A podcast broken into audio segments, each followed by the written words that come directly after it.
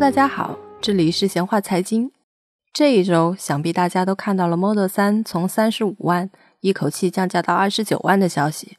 二零一九年，基建狂魔特斯拉在上海光速建厂，一年之内把一片农田变成了一座超级工厂，并完成了生产到交付的全过程。现在达到一周产能一千辆，一年规划产能十五万辆。国外的网友们震惊了，评论道。一年从无到有实现批量生产，难以置信，干得漂亮！这大概只有在中国这个制造强国才能实现。事实上，除了建厂、量产和降价，特斯拉还在国内大搞基础建设，在国内建成了三百座超级充电桩，实现了在全国主要城市都可以找到特斯拉超充站的需求。不仅如此，二零二零年计划新增的超充站还有三百座。超级充电桩的数量将比过去五年的总量再翻一倍，真正做到让天下没有难充的电。靠着铁血的执行力，特斯拉的市值已经超过八百亿美金，超越戴姆勒，重回全球车企市值第三位，比现代和通用加起来还要多。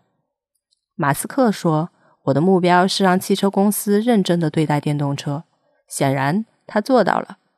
特斯拉成为大家眼中新能源时代的开启者，而由它开启的这个时代，又将为产业链带来哪些确定性机会呢？我们今天就来好好聊一聊。就在特斯拉疯狂建厂、量产降价的同时，国内有一家公司的工程师表示，他们现在的压力非常大，说他们为了配合特斯拉的量产，天天加班到脱发，因为未来两到三年。特斯拉将确定使用他们的产品。这家公司就是宁德时代。二零一九年，财富杂志评选出来未来五十强，它从一千多家上市公司脱颖而出，连阿里、腾讯都排在它之后。只不过是国内电池领域的一家独角兽。究竟是什么支撑着宁德时代被如此看好？我们大概可以从工业革命的历史中寻找到一些线索。从第一次工业革命开始到现在，已经有两百多年。从蒸汽技术革命、电力技术革命到计算机信息技术革命，本质上都是提供动力和控制动力层面的迭代升级，从而极大的提高了生产效能，更快的创造了财富。这就是动力能源新技术的价值。二零一九年，诺贝尔化学奖颁给了锂电池的发明者。在我们的生活中，手机。电脑、电动汽车，可以说锂电池无处不在，它已经完全融入了我们的生活。而未来呢？毫不夸张地说，它还有可能完全颠覆掉现在。现在，让我们回到宁德时代。一九八零年出生福建宁德的曾玉群，从上海交大毕业，加入了新科电子，并遇到了自己以后的事业伙伴。新科电子创立六年后。被日本 TDK 收购，逐渐成为了全球最大的硬盘磁头供货商。已经晋升总监的曾玉群选择和自己的三位伙伴出走创业。这次的创业，他们奠定了以后的方向就是新能源。他们创立了新能源科技公司 ATL，瞄准了没有固定形态的聚合物锂电池，并从贝尔实验室买下了专利授权，开始试制电池。并成为了第一个将贝尔实验室授权的专利产品量产的公司。二零零五年，日本 TDK 再次收购了 ATL，曾玉群和他的小伙伴又回到了老东家。回归日本的 ATL 在消费电池领域地位逐渐稳固，甚至成为了苹果的供应商。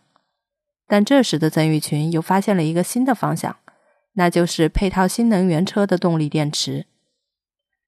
当时出于对新能源汽车产业的保护扶持，政府禁止外商独资企业生产动力电池。在曾玉群的推动下，ATL 的动力电池部门独立了出来，并变成了一家中资公司。它就是后来的宁德时代。宁德时代成立的2011年，松下已经和特斯拉达成了四年的电池供货协议。然而，短短六年之后，宁德时代就登顶全球市占率最高的宝座。他是怎么做到的呢？宁德时代的成功大致可以归结为三方面的因素：一、政策保护；二、宝马站台；三、友商施策。先来讲讲政策保护的方面。二零一五年三月，工信部制定并发布了《汽车动力蓄电池行业规范条件》，也就是被业内称为“动力电池白名单”的文件。核心内容有两点：第一，白名单电池企业全部都是国内企业；第二，新能源车想要获得补贴，必须使用白名单企业的电池。白名单的发布将松下、LG、三星这三家电池企业巨头挡在了门外。国内厂商赢得了宝贵的发展时间。高峰期，全球 TOP 十的动力电池厂商有七家中国企业。我们再来看看宝马的因素。在宁德时代成立之初，正值宝马寻找供货商合作开发电动车之诺的动力电池。考虑到 ATL 曾经为苹果供货，宝马最终做出了吃螃蟹的决定，选择宁德时代作为电池的核心供货商。一方面，宝马高标准严要求，让宁德时代的技术水平快速提高；另一方面，凭借宝马动力电池供货商的名头，宁德时代也打开了更多的市场。友商的失策主要指的是曾经国内的王者比亚迪。比亚迪虽说是从做电池起家，但自从踏入电动车领域之后，它生产的电池就一直只供自用，而宁德时代却在政策保护期间。与上下游积极配合，实行开放合作的策略，最终它在成本和规模上打败了封闭的比亚迪。基于以上这些原因，宁德时代疯狂的扩张，终于登顶全球市占率第一的宝座。二零一八年，宁德时代在创业板上市，只用了二十四天的过会时间，创造了 A 股市场最快的 IPO 记录。顺利上市的宁德时代在资本市场的表现究竟怎么样？前期宽松的发展环境是否还会一直延续下去？与特斯拉的合作又会为它带来哪些确定性的业绩呢？我们下期接着聊。欢迎关注闲话财经在微信的同名公众号，一同了解好玩的财经话题，探秘新金融。我们下期见。